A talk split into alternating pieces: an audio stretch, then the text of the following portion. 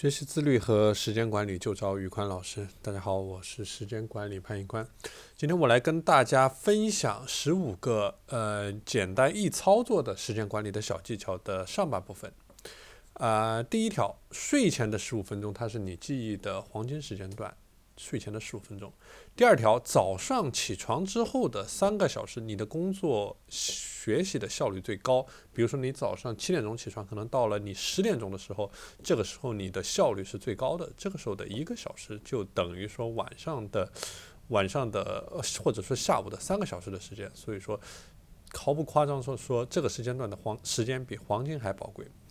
第三个点叫做十五四十五九十法则，就是我们人类的注意力的持续时间一般是分为十五分钟或者四十五分钟或者九十分钟的这这样的几个时间段，就找到自己的专注时间，然后把这个时间的节奏把握好，才能更好的去高效的工作和休息。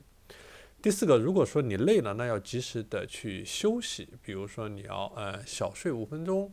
或者说去呃呃去休息一下，站起来走一走，就是说要做到一个劳逸的结合，而不要去硬撑。这个就好比我们去开车的时候，我们开了那么呃一段时间，要进行强制性的休息，这个是一个道理。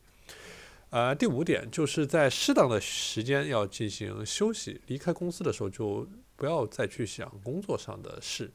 就是说要很好的识别出你的工作的时间和个人的时间。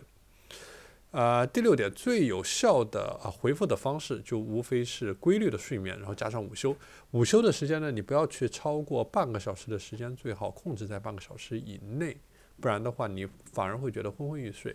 第七点，不要熬夜，不要熬夜，因为熬夜的话对你的身体健康的风险是非常大的。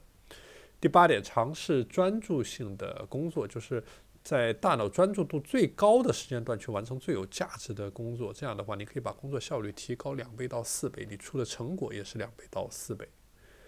好的，今天的内容就先和大家分享到这里。我这边呢也是组建了一个自律和时间管理的打卡社群，社群里面都是一群志同道合的伙伴，我们会每天打卡。如果你觉得一个人自律起来很难，如果你想加入到我们和我们一起自律，和我们一起成长提升，那请添加我的微信 p a n y u k u a n 一九八八 p a n y u k u a n 一九八八，我是时间管理潘一宽，我们下期节目再见。